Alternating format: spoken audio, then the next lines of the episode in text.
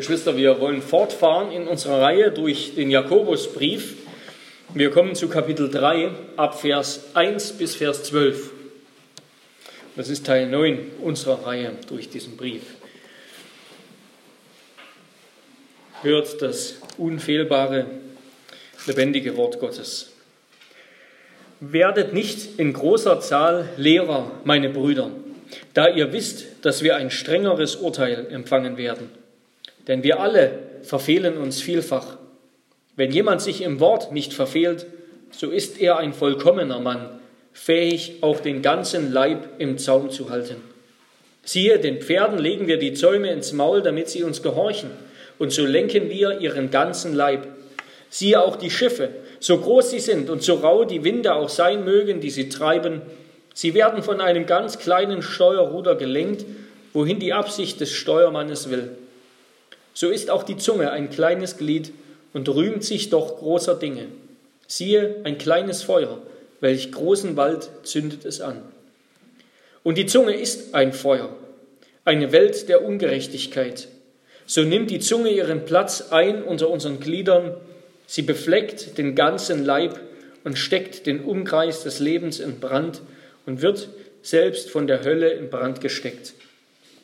Denn jede Art der wilden Tiere und Vögel, der Reptilien und Meerestiere wird bezwungen und ist bezwungen worden von der menschlichen Natur.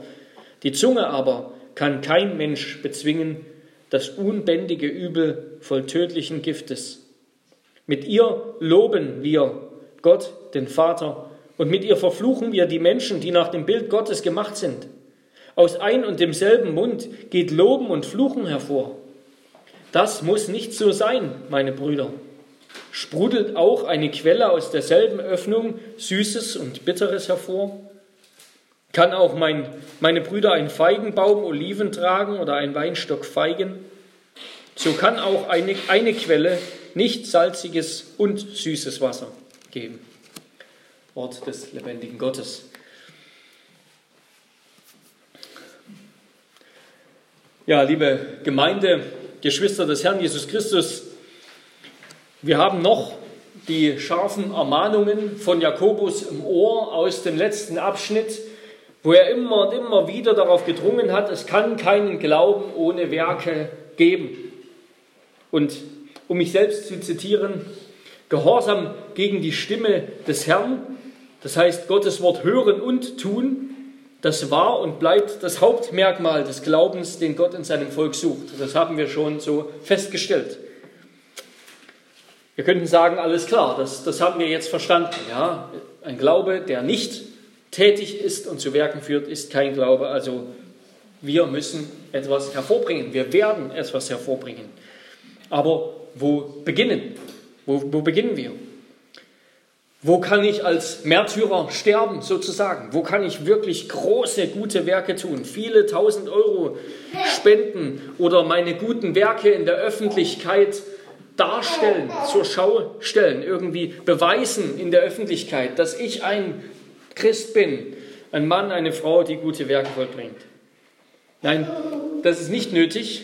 Jakobus macht es uns leicht und schwer zugleich. Ja, um gute Werke zu vollbringen, da brauchen wir nicht die Welt zu umsegeln.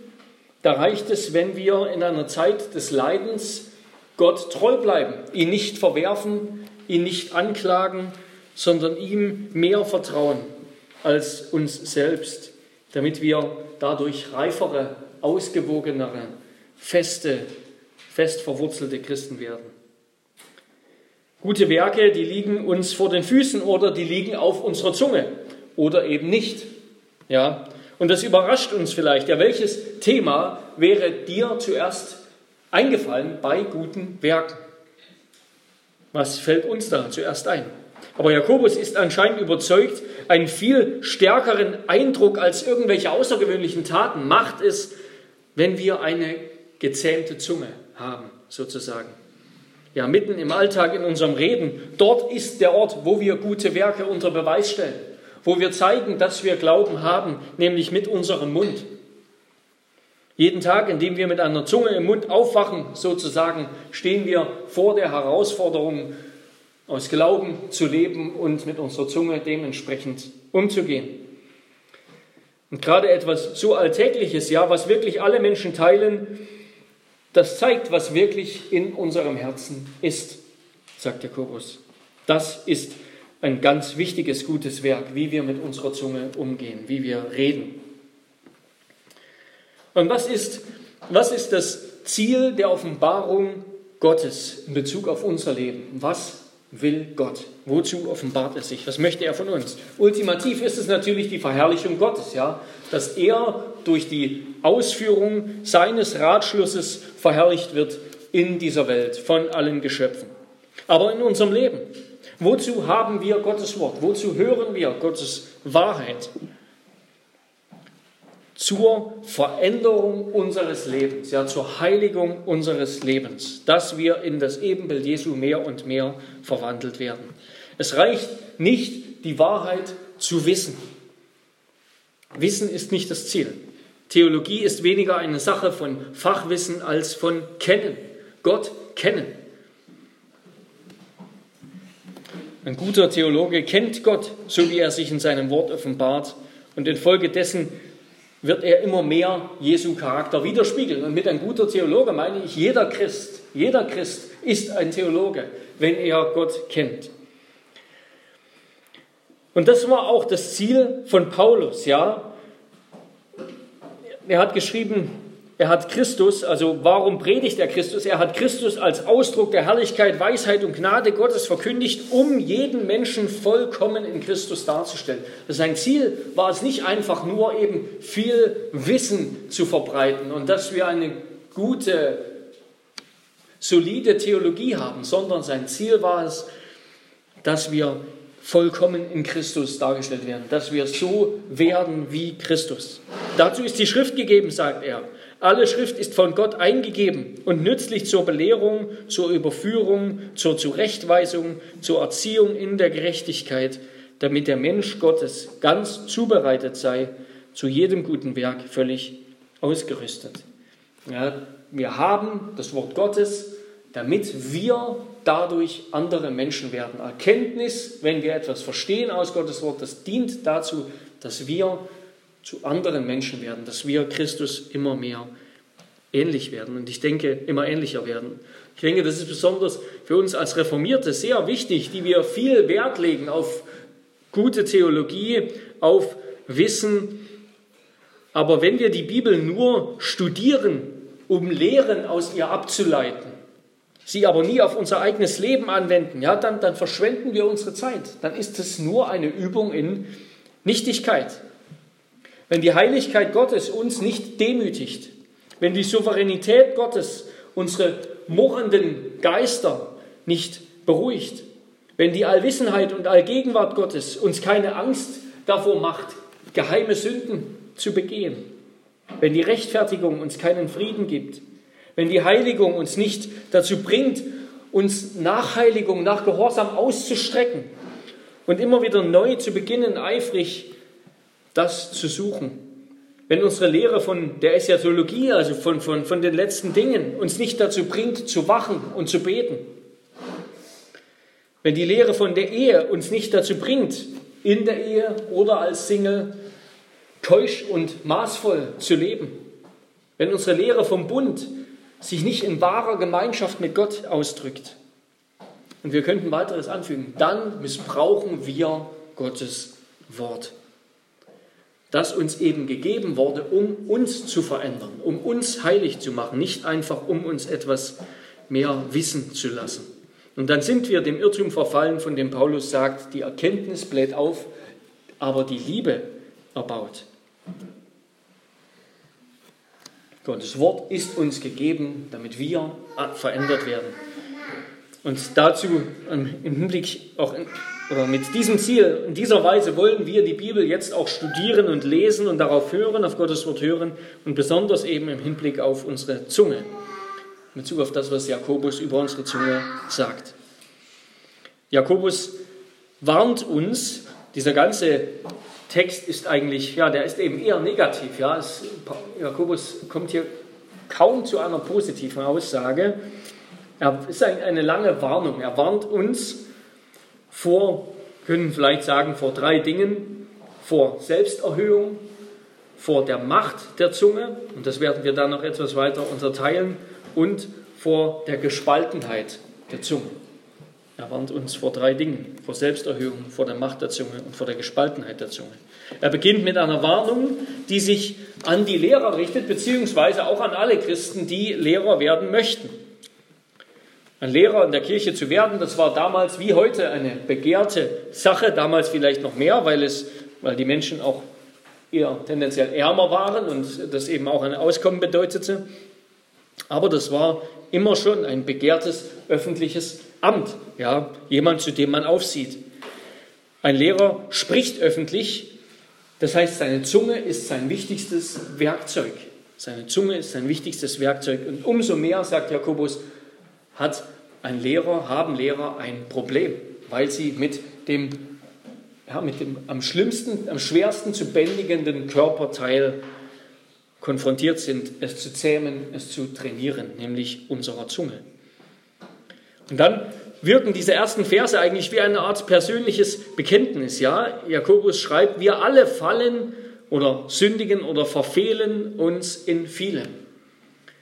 Jakobus bekennt, dass er selbst auch dazugehört. Er ist auch ein Jünger in diesem Prozess.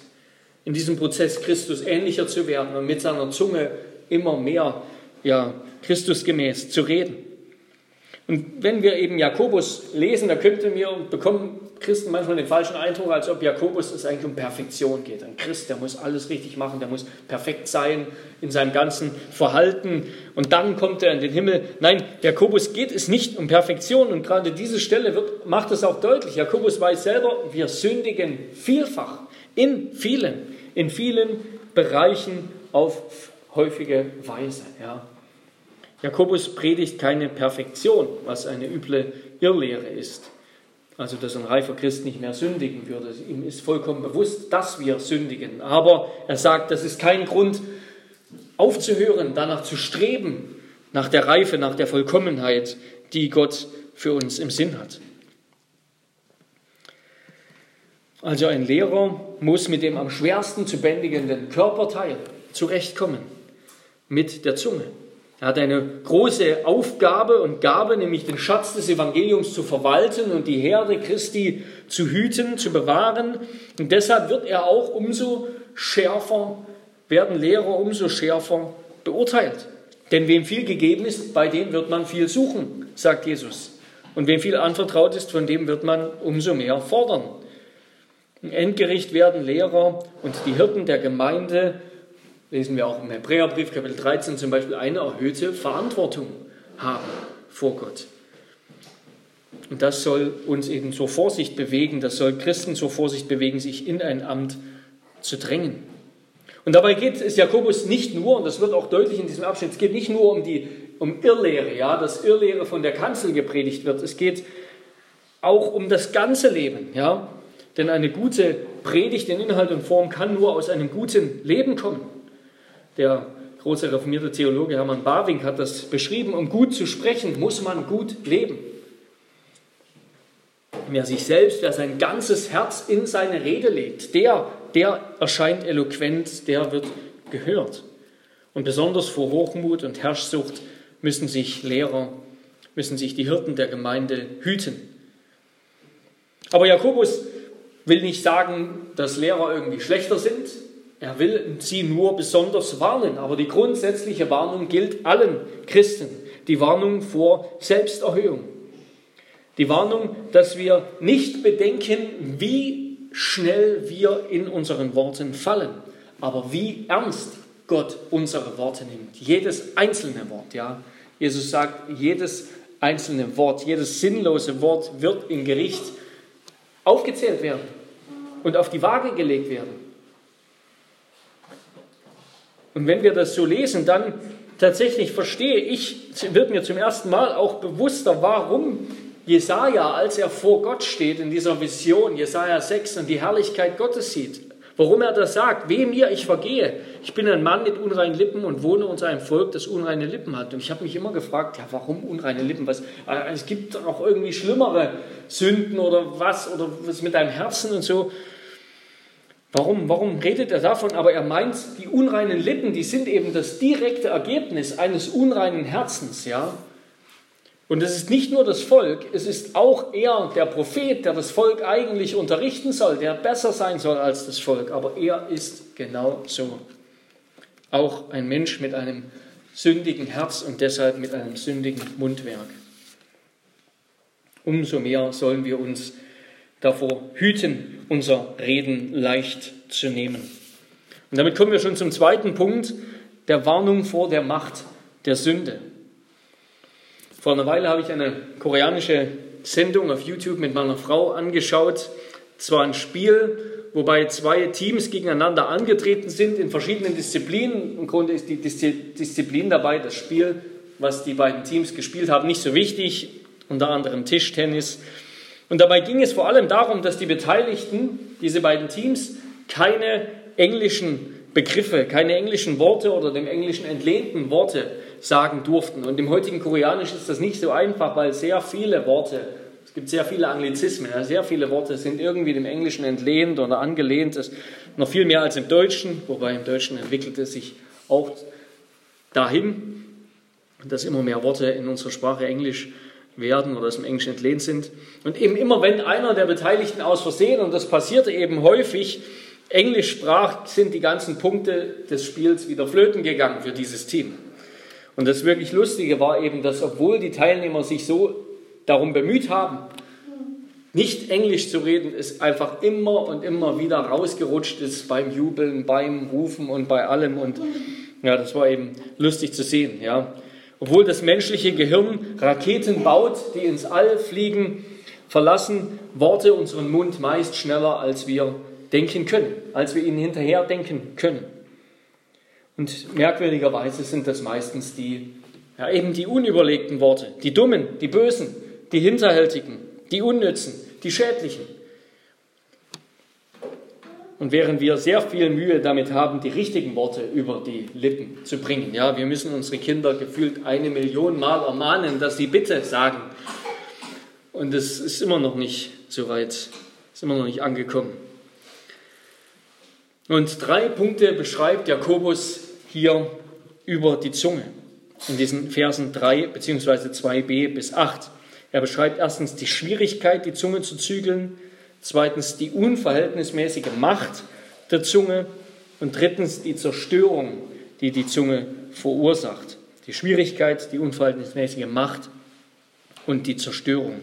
Erstens also über die Schwierigkeit, die Zunge zu zügeln. Er sagt, Vers 2b, wenn jemand sich im Wort nicht verfehlt, so ist er ein vollkommener Mann, fähig auch den ganzen Leib im Zaum zu halten. Und dann weiter ab Vers 7, denn jede Art der wilden Tiere und Vögel, der Reptilien und Meerestiere wird gezwungen, wird bezwungen und ist bezwungen worden von der menschlichen Natur.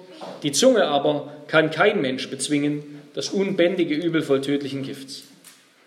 Ja, wie oft und wie schnell sündigen wir mit Worten, liebe Geschwister. Und was eben noch dazu kommt, sündhaftes Reden, das ist unter uns als Christen häufig so eine Art Kavaliersünde. Ja? Es gibt die wirklich schlimmen Sünden im Fokus der christlichen Öffentlichkeit, Sünden im Bereich sexueller Lust vielleicht, Sünden im Umgang mit Geld und andere. Aber sündhaftes Reden in allen seinen Formen, Tratsch, Tratsch, Schmeichelei, Verleumdung Abwesender, Herabsetzung anderer, das Verbreiten von Gerüchten, Zornausbrüche, schlechte, schmutzige Redeweise, Humor auf Kosten anderer und, und so weiter. Das wird selten so streng verfolgt. Darüber sehen wir schnell hinweg. Ja, wie oft sündigen wir mit unserer Zunge? Und ich, ich denke, dieser Text hat vor allem einen Zweck, nämlich uns das wieder ins Bewusstsein zu rufen. Uns wirklich ins Bewusstsein zu rufen, wieder nachzudenken über das, was wir sagen. Wie oft tagtäglich im im Minutentakt wir und manchmal noch viel schneller wir sündigen mit unserer Zunge. Uns die Worte entfahren sozusagen. Und dabei verfehlen wir uns natürlich nicht nur durch das, was wir sagen, sondern auch durch das, was wir stattdessen nicht sagen. Ja? Also ja, liebe Geschwister, lasst uns auch an diesem Punkt uns liebevoll ermahnen. Ja, so wie wir das bei anderen Punkten tun würden, bei anderen Situationen, wo wir denken, oh, da ist jemand ernsthaft gefallen, da hat jemand ein ernsthaftes Problem, lasst uns auch an diesem Punkt einander liebevoll ermahnen. Ich erinnere mich an eine Situation, als ich ein junger Christ war, wo wir gemeinsam mit einer Gruppe Christen zusammen lustige Videos auf YouTube angesehen haben. Jeder hat also irgendwie was vorgeschlagen, reingeworfen, ähm, was er lustig fand. Und dann haben wir das angeguckt und auch ich habe eins vorgeschlagen, aber es war voller anzüglicher Wortwahl und schmutziger Witze. Und als das deutlich wurde, hat einer der anderen die Initiative ergriffen und gesagt, nein, das schauen wir nicht an. Ist aufgesprungen und hat ein anderes Video reingeschaltet. Und das war eine sehr unangenehme, aber lehrreiche Situation, ja, die mir eben bis heute im Gedächtnis geblieben ist und für die ich bis heute dankbar bin. Da hat ein Bruder, ohne mich extra zu ermahnen und zu demütigen, aber doch auf deutliche Weise gezeigt, dass mein Denken und damit natürlich auch meine Wortwahl, die Wahl der Witze, die ich bereit wäre zu machen, eben korrigiert. Er hat es korrigiert, mich ermahnt. Und ja, so sollten wir auch beim Thema Sprache miteinander umgehen und, und liebevoll uns ermahnen. Denn Jakobus sagt, das ist eine ganz ernsthafte Sache. Schon Kapitel 1 am Ende hat er das gesagt. Wenn jemand unter euch meint, fromm zu sein, also ein, ein toller, ein solider, gestandener Christ, aber, nicht, aber seine Zunge nicht im Zaum hält, sondern sein Herz betrügt, dessen Frömmigkeit ist wertlos. Ja? Du kannst sonst was für große, gute Werke tun. Wenn du deine Zunge nicht im Zaum hältst, dann ist deine Frömmigkeit wertlos, weil, das wird Jakobus noch ausführen, weil du dann an diesem entscheidenden Punkt des Kampfes der Heiligung, des Kampfes zwischen dem alten und dem neuen Menschen sozusagen verlierst und nicht kämpfst. Ja, wir, wir kennen das Sprichwort, wonach eben ein ungeschickter Mensch, der reißt mit dem Hintern wieder ein, was er mit den Händen aufbaut. Und unsere Zunge, wenn wir sie unbewacht lassen, sozusagen unbeobachtet lassen, dann ist sie sehr gut darin und sehr schnell darin, Dinge, Beziehungen, wieder zu zerstören, Menschen zu verletzen, für die wir sehr lange brauchen, Situationen, für die wir sehr lange brauchen, Jahre brauchen, um sie wieder zu heilen oder um, um sie überhaupt zustande gebracht zu haben. Ja, und wer weiß nicht um Momente in seiner Vergangenheit? Ja, ich, ich habe viele Momente, wo er Worte gesagt hat, für die wir uns im Nachhinein selbst verwünschen und die uns noch über Jahre eigentlich schwer auf dem Gewissen liegen. Gott sei Dank dürfen wir wissen, dass diese Momente auch vergeben sind vor Gott. Aber deshalb stehen sie trotzdem noch irgendwie im Raum. Ja, was gesagt ist, ist raus. Und das heißt, wer seine Zunge bewacht, der ist vor allem in der Lage, zuerst einmal in der Lage, sie still zu halten, ja, nicht zu reden. Das ist für die einen ganz wichtig, dass wir lernen, lieber zu schweigen. Wir könnten jetzt hier viele Sprüche anführen aus dem Buch Sprüche. Ohnehin ist das Buch Sprüche, wenn es um das Reden und die Zunge geht, wirklich ein, ein, ein, eine Quelle großer Weisheit. Es gibt natürlich auch die anderen, ja, die von Natur aus still sind und nichts sagen, die eher schweigen. Sie müssen lernen, über das Schweigen hinaus zum Reden hinzuwachsen. Und lasst uns Gott häufig darum bitten, diese Kunst zu erlernen zu reden, richtig zu reden, dass er uns die Gnade schenkt. Und das ist eine große Gnade, eine seltene Gnade, dass er uns die Gnade schenkt, im richtigen Moment die richtigen Worte zur richtigen Person zu haben. Sensibel zu sein in unseren Worten. Worte voller Liebe und Barmherzigkeit zu sagen. Worte voller Wahrheit, die ernst gemeint sind. Dass also die Hand dem Mund folgt danach, dass wir nicht etwas versprechen, was wir dann nicht halten. Das wird über die Dauer zur Belastung. Jemand, der immer nur anbietet und verspricht, ohne zu erfüllen. Lasst uns den Herrn bitten, dass wir in unseren Worten Errettung und Heil, Heilung bringen.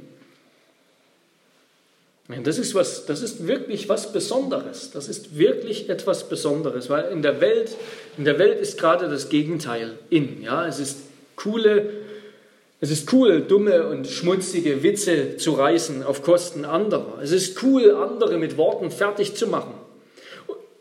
Und das war nicht nur auf dem Schulhof so. Und das ist auch bei den Erwachsenen so. Und das kann jeder, ja. Und in dem Sinne ist, ist Twitter nichts anderes als ein Schulhof für Erwachsene, ja. Jeder versucht schlauer und schlagfertiger zu sein als der andere und wer am geschicktesten ist im Beleidigen und im Erniedrigen, der bekommt dann perverserweise auf Twitter Herzchen, ja. Und Twitter ist eine schmutzige Welt, die zeigt, dass Erwachsene, und seien sie auch in Ämtern und öffentlichen Würden, aus Politik und Medien häufig kein bisschen reifer sind als Jugendliche. Ja? Sie benutzen einfach nur andere Worte, um ihre Niedertracht zum Ausdruck zu bringen. Und die Bibel beschreibt das treffend, ja, was Paulus schreibt über den Menschen. Ihre Kehle ist ein offenes Grab, mit ihren Zungen betrügen sie, Otterngift ist unter ihren Lippen, ihr Mund ist voll Fluchen und Bitterkeit. Das wäre eine, das wäre eine tolle Überschrift über Twitter, ja, so als Untertitel, was hier eigentlich passiert. Und überhaupt über, nicht nur über Twitter, sondern über, über, unser, über die ganze Online-Welt, wo wir häufig viel loser reden, als wir mit Menschen reden würden, wenn wir ihnen Auge in Auge gegenüberstehen. Jakobus sagt, wer seine Zunge kontrollieren kann, der kann seinen ganzen Leib kontrollieren. Ja, das, ist, das ist der Punkt. Und genau das sehen wir auch bei Jesus. Ja, das sehen wir im Leben Jesus, Jesu. Jesus ist gekommen und als er dann am Ende seines Lebens vor Pontius Pilatus stand, unschuldig angeklagt, da hat er geschwiegen. Als der Twitter-Mob aufgebrachter Juden über ihn dahinfuhr, blieb er still. Er hat nicht geschrien, nicht gepöbelt, nicht geflucht, er war kein Schreihals und wüterich. Und doch hatte er zugleich auch im richtigen Moment die Weisheit und den Mut, diejenigen zurechtzuweisen und zu ermahnen, die sich niemand getraut hat zurechtzuweisen. Die Hohenpriester und die Ältesten Israels. Die hat niemand gewagt, so einfach anzuklagen. Jesus hat das getan. Aber als er angeklagt wurde, hat er geschwiegen. Er vermochte seine Zunge zu kontrollieren und dann eben auch seinen Leib. Ja. Er hat den Männern, die ihn festnehmen wollten, kein Ohr abgeschlagen und sein Kreuz bereitwillig nach Golgatha getragen. Hingegen hat ein Petrus den Herrn verleugnet und dem Diener des Hohenpriesters das Ohr abgeschlagen. Also das heißt dreingeschlagen. Er konnte weder seine Zunge noch seine Hand kontrollieren. Erst also aus der Stille, aus der Stille vor dem Gerichtsthron Gottes, wo wir erkennen, dass wir verurteilt sind, dass wir schweigen müssen vor Gott, weil wir nichts mehr zu sagen haben, weil wir einfach schuldig sind. Aus dieser Stille heraus, wo wir verurteilt wurden, nur um dann von der Gnade Gottes in Christus überrascht und begnadigt zu werden. Aus dieser Stille heraus bricht der Wille hervor, jetzt die Wahrheit in Liebe zu sagen. Jetzt unsere Zunge zu gebrauchen, um das zu tun, was Gott, wozu Gott sie eigentlich im Sinn hat. Die Wahrheit in Liebe zu sagen. Aus dem Frieden mit Gott, der zustande kam, weil Christus schweigend litt, entspringt das Verlangen, jetzt mit unserer Zunge Frieden zu stiften. Nicht zu reden wie diese Welt, das ist der erste Schritt ja, ein erster Schritt christlicher Selbstverleugnung. Wer als der Mann, der Leben begehrt, der sich Tage wünscht, an denen er Gutes schaut, behüte deine Zunge vor Bösem und deine Lippen, dass sie nicht betrügen. Weiche vom Bösen und tue Gutes, suche den Frieden und jage ihm nach. Psalm 34.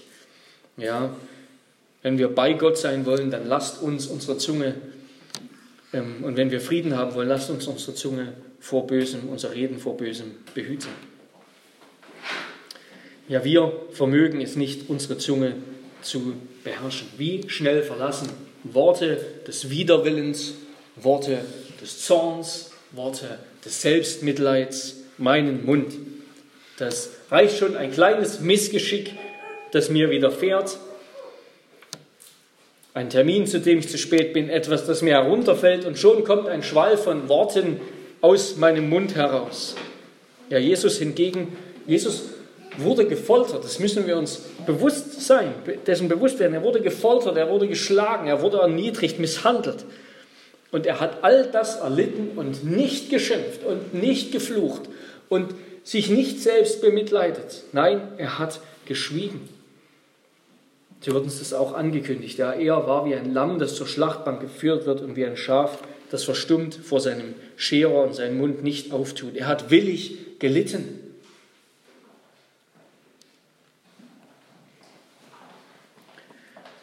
Und als er am Kreuz hing, hat er noch für seine Mörder gebetet und dem Verbrecher, der ihn zuvor verlästert hat, ver, ähm, vergeben, ja, ihm Verheißung gemacht.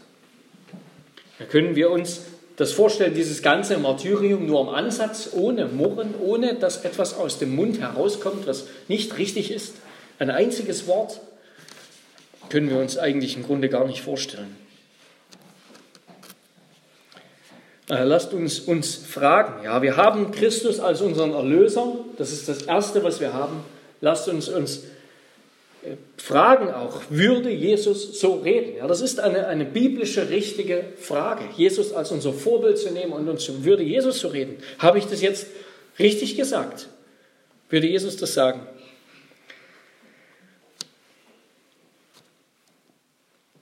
Aber in dem, was Jakobus sagt, liegt auch eben eine Verheißung. Es liegt auch eine Verheißung darin. Wer lernt, seine Zunge zu kontrollieren, der wird damit auch lernen, sich selbst, seinen Körper zu kontrollieren.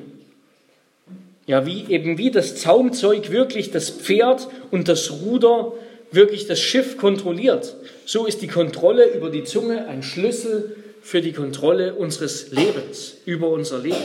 Und dabei geht es nicht um Stärke, ja, der, der stark genug ist, die Zunge zu kontrollieren, der kann auch den Leib kontrollieren. Nein, es geht um den Sieg in der Schlacht.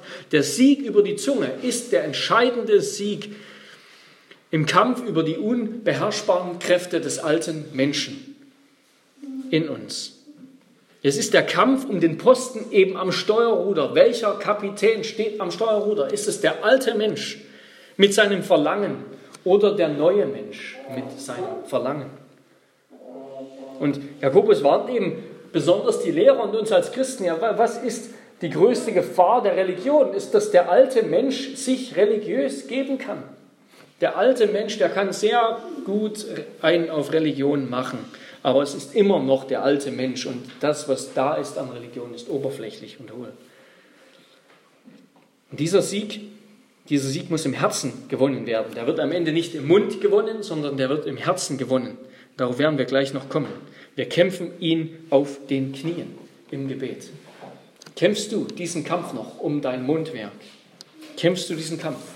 Betest du regelmäßig für dein Reden? Und damit kommen wir zum zweiten Unterpunkt, sozusagen die unverhältnismäßige Macht der Zunge. Ab Vers 3 schreibt er, wir haben es gerade schon gehört, siehe, den Pferden legen wir Zäume ins Maul, damit sie uns gehorchen und so lenken wir ihren ganzen Leib. Siehe auch die Schiffe, so groß sie sind und so rau die Winde auch sein mögen, die sie treiben, sie werden von einem ganz kleinen Steuerruder gelenkt, wohin die Absicht des Steuermannes will. So ist auch die Zunge ein kleines Glied und rühmt sich doch großer Dinge. Siehe ein kleines Feuer, welch großen Wald zündet es an. Ja, die Zunge, das ist schon wunderbar, ja, etwas, ein Körperteil ohne Knochen, also nicht an sich stabil und stark, aber doch so kraftvoll, ja, so kraftvoll wie das Zaumzeug beim Pferd, das Ruder beim Schiff und ein klimmender Zigarettenstummel im Wald. So kraftvoll ist die Zunge, zerstörerisches anzurichten. Und warum? Woher kommt diese Kraft der Zunge? Weil sie den Atem, das Leben, die Kraft der Seele nach außen bringt. Als wir im Gymnasium und dann in der Oberstufe waren, das heißt die Klassen 11 bis 12, da durften wir dann schon das Schulgelände verlassen, um Mittag zu essen. Da haben wir uns öfter mal mit mehreren Jungs zusammen eben einen Döner geholt und als wir dann wieder im Klassenzimmer saßen, da hat unsere Bio-Lehrerin immer wieder mal sich beschwert, dass es sei wie gegen eine Wand aus Zwiebel und Fleisch, ebenso als eine, gegen eine Wand aus Dönergeruch zu laufen, wenn man ins Zimmer kommt. Ja, dabei haben wir natürlich, wir haben draußen gegessen, aber wir haben eben geatmet, ja. Und die Luft hat das nach außen getragen, was drinnen war.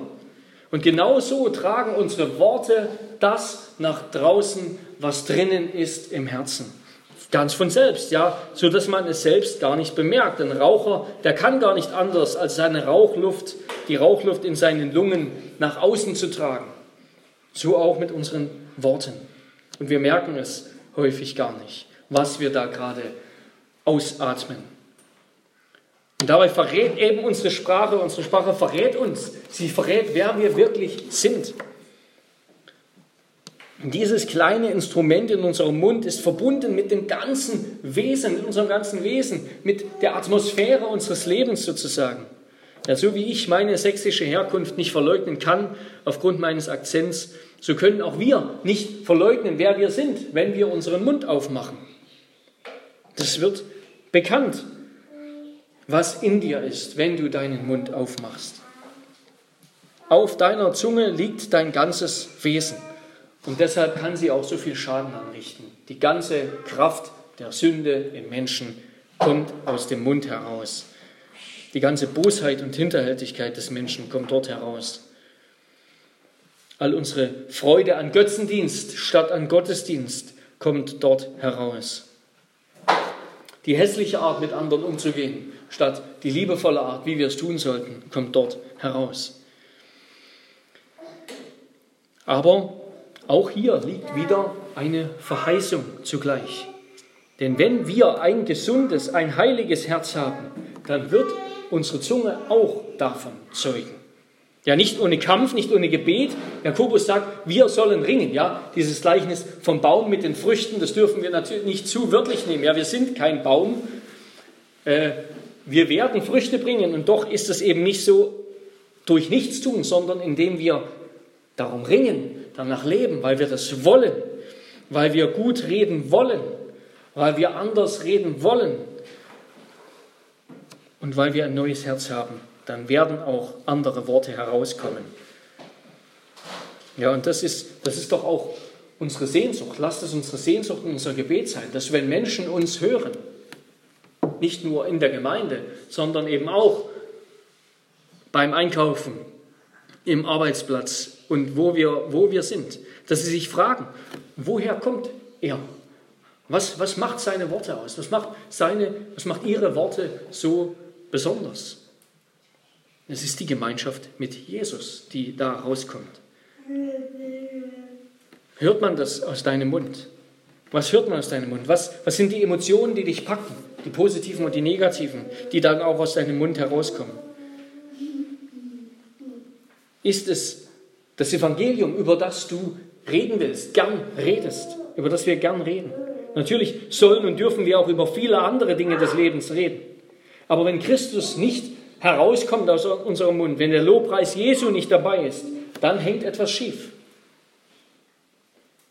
Und damit kommen wir zum dritten Unterpunkt, die Zerstörung, die die Zunge verursacht. Also wir hatten die Schwierigkeit, die Zunge zu zügeln, die unverhältnismäßige Macht der Zunge, eben sie ist so klein und bewirkt so Großes. Und jetzt die Zerstörung, die die Zunge verursacht, das ist dann Vers 6 und das Ende von Vers 8. Und die Zunge ist ein Feuer, eine Welt der Ungerechtigkeit. So nimmt die Zunge ihren Platz ein unter unseren Gliedern. Sie befleckt den ganzen Leib und steckt den Umkreis des Lebens in Brand und wird selbst von der Hölle in Brand gesteckt. Die Zunge aber, Vers 8 dann, kann kein Mensch bezwingen das unbändige Übel voll tödlichen Giftes. Ja, noch einmal, Jakobus hört gar nicht auf, wieder und wieder. Ja, dieses kleine Stück Fleisch im Mund ist in der Lage zu jeder Gotteslästerung, Hässlichkeit und Niedertracht, die denkbar ist, ja, die infolge des Abfalls von Gott möglich ist. Alles kann gesagt werden. Wie es ein, Autor gesagt hat, ganz im Sinne der Sprüche, die Zunge eines Narren ist lang genug, um sich selbst die Kehle durchzuschneiden. Ja, ähm, Unsere Zunge vermag alles, anderen die Kehle durchzuschneiden und auch uns selbst. Und mit ihr wird es im Alter nicht besser. Es wird nicht besser, ja. Und diese, natürlich, äh, gäbe es jetzt viel darüber zu sagen, über den Unterschied zwischen Alten und Jungen, aber doch, wer aufmerksam zuhört, der hört häufig genug, ähm, dass das, was aus dem Mund der Alten kommt, ein bisschen eine andere Wortwahl ist, aber die Gedanken, die dahinter stehen, häufig nicht weniger schlimm, nicht besser als von jungen Leuten. Ja, es ist nicht so, dass die Alten an sich irgendwie weiser sind und besser und sanftmütiger und gerechter. Das ist häufig nicht der Fall. Wie, wie soll es auch kommen? Ja, woher soll es auch kommen? In ihrem Leben ist einfach die Sünde verhärtet, 30 Jahre länger. Sünde mit Sünde, mit der Zunge wird es nicht besser.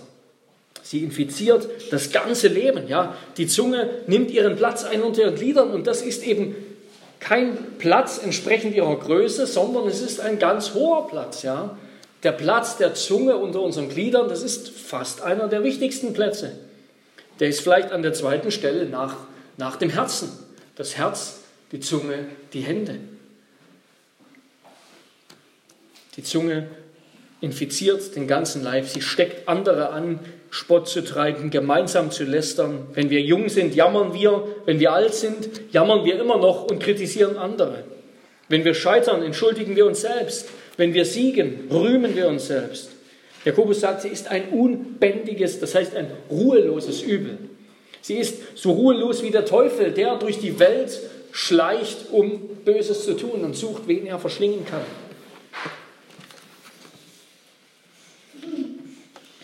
Und sie ist, sagt Jakobus hier, von der Hölle selbst angesteckt. Das Wort für Hölle, das ist Gehenna. Und das beschreibt ein Tal neben Jerusalem, ein Tal bei Jerusalem, das als Mülldeponie und ja, eben als Mülldeponie für alles äh, in Jerusalem gebraucht wurde, wo ständig dann Feuer brannten, wo der Müll verbrannt wurde. Wäre der Leichnam, dort wäre der Leichnam Jesu hingeworfen worden, also dort wurden zum Beispiel Gekreuzigte hineingeworfen, hätte Josef von Arimathea ihn nicht in ein Grab gelegt. Dort brannten unentwegt Müllfeuer, das heißt, es stank unentwegt bestialisch. Und so lodern die Feuer des Bösen in unseren Herzen und verbreiten ihren bestialischen Gestank über unseren Mund. Ja, das ist das Bild hier. Und es ist eben der Teufel selbst, der diese Feuer in unserem Herzen am Brennen erhält der immer wieder Zündstoff hineingießt. Ja, wir sind, wenn wir uns das so ansehen, liebe Geschwister, wir sind zu sorglos im Umgang mit diesem Feuer. Wir nehmen das Reden zu leicht. Aber Gott nimmt es nicht leicht. Für Gott sind es nicht eben nur mal Worte, er ist so rausgerutscht. Es nur, dauert nur eine Sekunde, zwei Sekunden, eine Minute, dann ist es schon wieder weg. Nein, Gott nimmt es nicht leicht. Die Kraft, die Zerstörung, die es bringt, die ist auch nichts Leichtes. Lasst uns im Umgang mit unserer Zunge, im Umgang mit unseren Worten viel, viel sorgfältiger sein, liebe Geschwister. Und das ist auch der Punkt, den Jesus unterstrichen hat. In Matthäus 15. Nicht das, was zum Mund hineinkommt, verunreinigt den Menschen, sondern was aus dem Mund herauskommt, das verunreinigt den Menschen. Denn aus dem Mund heraus was aber aus dem Mund herauskommt, das kommt aus dem Herzen und das verunreinigt den Menschen. Und das sind eben die bösen Gedanken, Mord, Ehebruch, Unzucht, Diebstahl, falsche Zeugnisse, Lästerungen. All das aus dem Herzen dampft heraus, qualmt heraus aus dem Mund. Wir könnten also sagen, Jesus beschreibt, dass es besteht zwischen unserem Herzen und unserem Mund und Händen auf der einen Seite und unseren Augen und Ohren auf der anderen Seite. Es besteht ein Kanal in beide Richtungen. Ja? Unsere Mund, unser Mund, unsere Hände, die sind sozusagen das Hauptausgabeorgan, das Organ, mit dem wir vor allem tun, was wir wollen, zum Ausdruck bringen, was wir wollen. Unsere Augen und unsere Ohren hingegen sind das Hauptaufnahmeorgan. Ja? Und ja, ein Autor hat das treffend beschrieben, die Versuchung, die findet oft den einfachsten Weg über die Augen zum Herzen. Und umgekehrt kann die Sünde den einfachsten Weg aus unserem Herzen über den Mund finden. Ja, die Augen sind häufig der, die Weise oder das, wodurch wir versucht werden, der Mund oftmals das, womit wir unsere Sünde dann wieder von uns geben. Und es ist zum Beispiel eine, ja, lohnenswert, mal darüber nachzudenken, vielleicht auf der Fahrt nach Hause heute oder so, wie wir mit unseren Worten die zehn Gebote brechen. Nicht nur das dritte Gebot, wo es um das Lästern geht, das Lästern des Namens Gottes, und das neunte Gebot, wo es um das falsche Zeugnis geben geht, sondern auch alle anderen Gebote brechen wir mit unserem Mund und Reden. Und wie ändern wir das? Wie ändern wir das? Wir können das nicht ändern. Wir können unser Reden nicht ändern. Das ist der Punkt. Ja. Jakobus sagt, alle möglichen Tiere, die ganze Schöpfung haben wir unterworfen. Aber der Mensch kann sich nicht selbst, kann nicht sein eigenes Herz unterwerfen, denn darum geht es ja bei der Zunge. Wir haben keinen Zugriff darauf. Es ist eben ja nicht das leibliche Herz, das wir vielleicht operieren könnten. Es ist unsere Seele, unser ganzer Mensch. Und es wäre eine lustige Marktlücke oder eine Salbe für die Zunge, die wir drauf schmieren und dadurch werden schlechte Worte, böses Nachreden und gehässige Aussagen und all das Lügen wird damit irgendwie entfernt, bekämpft, gereinigt. Und manche Familien haben ja eine Kasse für schlechte Worte. Bei jedem Schimpfwort muss irgendwie was eingeworfen werden. Und das ist an sich nicht schlecht, aber der Effekt ist am Ende ja keine Lösung des Problems. Die schlechten Worte bleiben dann einfach hinter quasi hinter dem Tor der Lippen stehen. Ich sage sie nicht mehr laut, ich denke sie nur. Und das Problem ist eben nicht oberflächlich, dass wir mit einfachen Werkzeugen behandeln können, so einen irgendwie einen Trainingskurs, zehn Schritte zum sicheren Reden, zehn Schritte zum sündlosen Reden oder so. Das mag eine Hilfe sein, aber am Ende brauchen wir eine Operation des Herzens. Ja, es muss ein anderer Steuermann ans Ruder. Wie können wir unsere Zunge, das heißt unser Herz, behandeln? Es muss also etwas über diesen anderen Kanal, über die Ohren und Augen, muss etwas in unser Herz hineingelangen, damit das Herz verändert wird. Das geschieht vornehmlich über die Ohren, dass wir Gottes Wort hören zum Teil auch über die Augen, dass wir das Vorbild anderer wahrnehmen. Das ist der Kanal zum Herzen, ja, die Venen sozusagen. Wir brauchen eben ein Gegengift. Wir brauchen ein Gegengift gegen das tödliche Gift der Zunge. Und damit will ich jetzt schließen mit dem dritten Punkt. Noch kurz eine Warnung vor der Gespaltenheit der Zunge. Drittens, Jakobus warnt uns vor der Gespaltenheit unserer Zunge. Mit ihr loben wir Gott, den Vater, und mit ihr verfluchen wir die Menschen, die nach dem Bild Gottes gemacht sind. Aus einem und demselben Mund geht Loben und Fluchen hervor. Das muss nicht so sein, meine Brüder.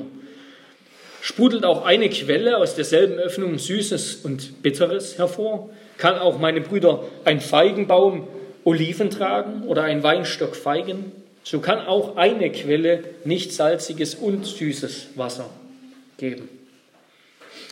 Ja, wir kennen alle vielleicht so alte Indianerfilme, wo dann so gesagt wird, das Bleichgesicht spricht mit gespaltener Zunge.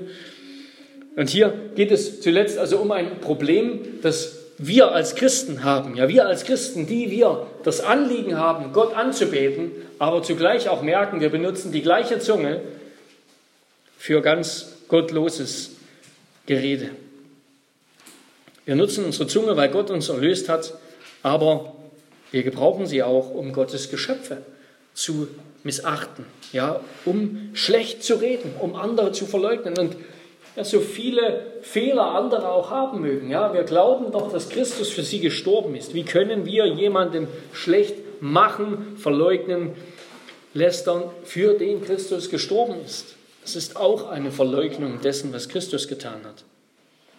Und Jakobus ist vor allem, haben wir in diesem Brief ja schon gemerkt, so lautet auch die Überschrift über unsere Predigtreihe. Jakobus ist vor allem gegenüber, gegen diese Gespaltenheit des Herzens, ja, gegen dieses Geteilte, diesen geteilten Gottesdienst, diesen, ja, ein bisschen Gott, aber eigentlich auch nicht. Ja, ein, ein Bekenntnis und, und Wissen, aber kein wahres Leben, keine Werke, kein echter Glaube eben Menschen, die mit einem geteilten Herzen leben, die Gott auf der Zunge führen, aber keine Liebe und Barmherzigkeit in ihren Taten und in ihren Worten zum Ausdruck bringen.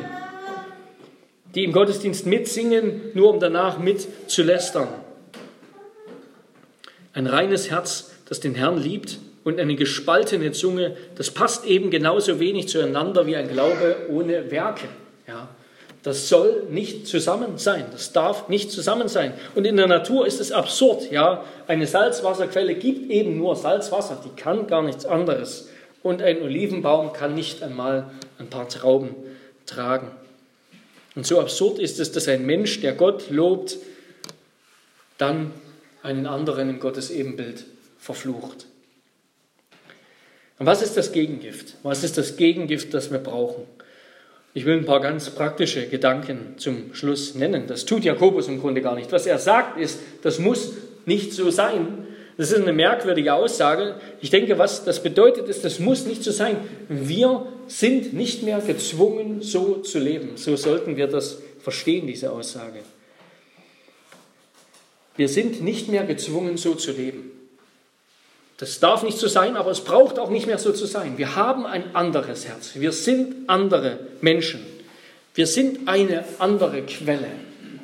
Eine Quelle. Und dementsprechend kann aus dieser Quelle, soll all das herauskommen, was drin ist, das Gute, was drin ist. Also was ist das Gegengift? Erstens, gebrauche deine Zunge bewusst zum Guten. Singe häufig. Nutze deine Zunge, um Gott zu loben mit Gesang und mit Gebet. Ja, lass es deine größte Freude sein, Gott anzubeten. Psalm 71, Vers 23, meine Lippen sollen jubeln, wenn ich dir Lob singe und meine Seele, die du erlöst hast. Auch meine Zunge soll täglich, soll täglich von deiner Gerechtigkeit reden. Überlege bewusster, worüber du in Gesprächen mit anderen reden kannst, wie du über den Glauben reden kannst. Überlege bewusst, wie du andere loben kannst. Was ist an anderen lobenswert? Nicht nur, was ist schlecht, was macht er alles falsch, sondern was ist gut, was sind Stärken. Wofür kann ich ihn oder sie loben? Rede bewusst über geistliche Dinge in geistlicher Gemeinschaft. Ja, manchmal fühlen wir uns ja, unbehaglich. Ja, es fühlt sich irgendwie unbehaglich an, wenn wir so über den Glauben reden oder so. Und es fühlt sich so gezwungen an, vielleicht auch. Und ich denke, das kommt einfach daher, dass wir das so selten tun. Ja, wir tun das viel zu selten, dass wir über Geistliches reden. Lasst uns Gott bitten, dass er uns die Gnade schenkt, häufiger miteinander über Geistliches, über unseren Glauben, über Gott und über diese Dinge zu reden. So sagt es auch Paulus, im Übrigen, ihr Brüder, alles, was wahrhaftig, was ehrbar, was gerecht, was rein, was liebenswert, was wohllautend, was irgendeine Tugend oder etwas Lobenswertes ist, darauf seid bedacht.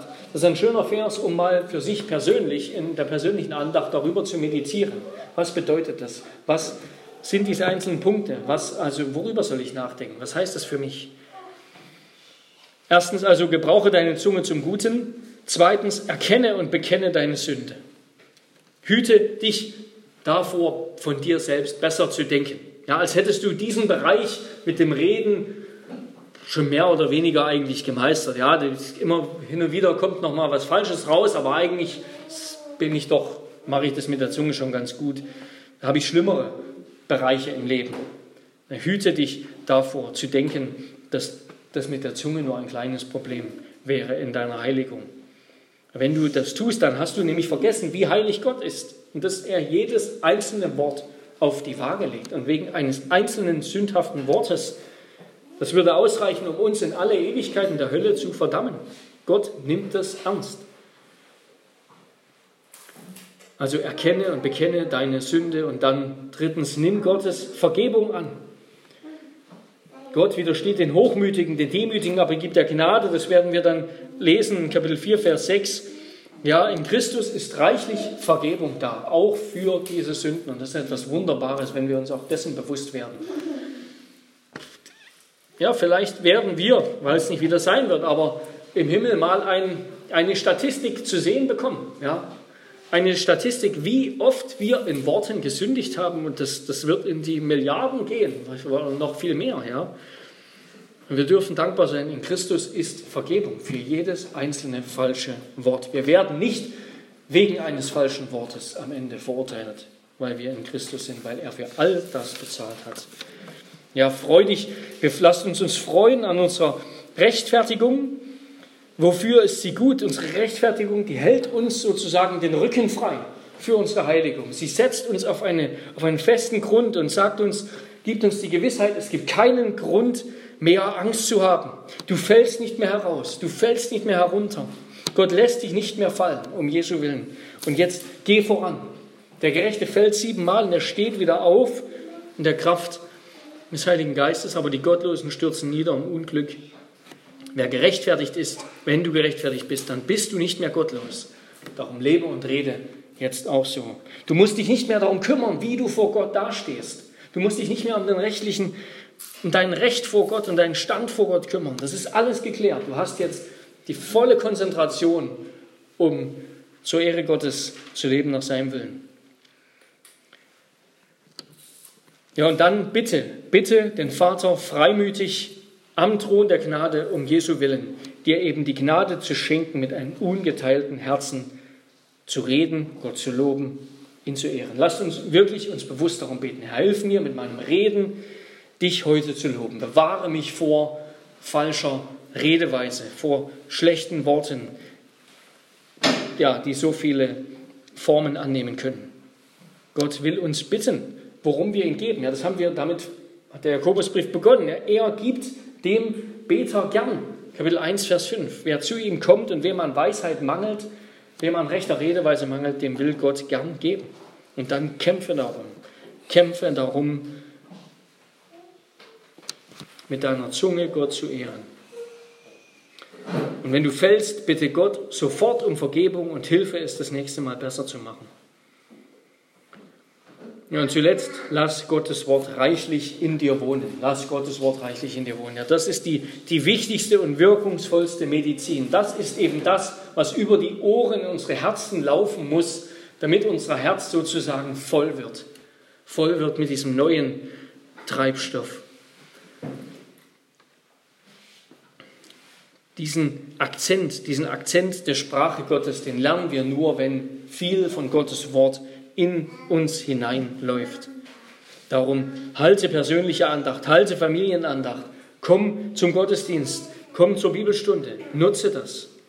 Lasst das Wort des Christus reichlich unter euch wohnen in aller Weisheit.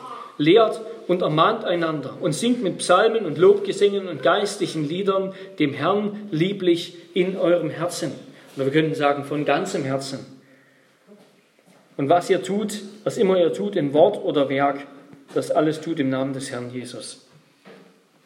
Ja, lasst uns erfüllt werden. Fülle dich mit Gottes Wort. Ja, nicht wir trainieren unsere Zunge am Ende. Es sind nicht wir, die das eben mit der Zunge besser machen, mit dem Reden. Wir nehmen uns ab jetzt vor, wir werden es wirklich besser machen jetzt.